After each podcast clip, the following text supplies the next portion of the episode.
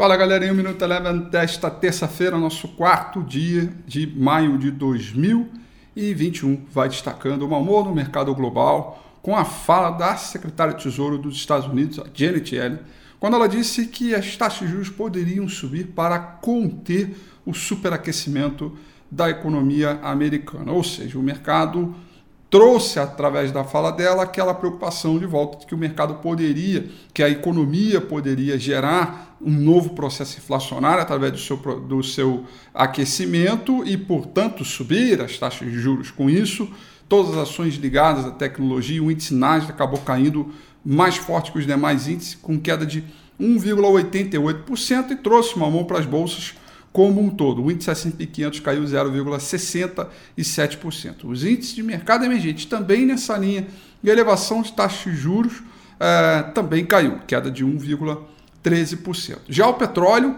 em dia de correção, subiu 2,03%. Por aqui, dólar em queda, queda de 0,16%, próximo da estabilidade, tudo isso por conta da expectativa do mercado com a reunião do Copom amanhã, o mercado já espera, já está no consenso que a taxa de juros Selic vai subir mais 0,75 pontos percentuais, mas que o tom do Banco Central deve ser um tom mais duro, mais hawkish, né? essa é a expressão é, utilizada no sentido de é, conter um pouco mais os ânimos, isso acaba beneficiando um pouco uh, o real sobre as demais moedas, por isso essa leve queda in, é, no dólar hoje.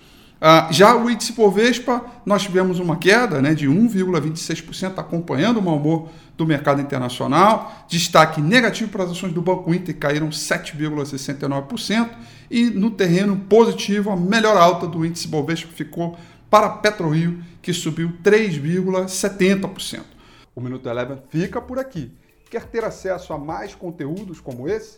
Inscreva-se em nosso site www.elevenfinancial.com e também siga a gente nas redes sociais. Eu sou Rafael Figueiredo e eu te espero no próximo Minuto Eleve.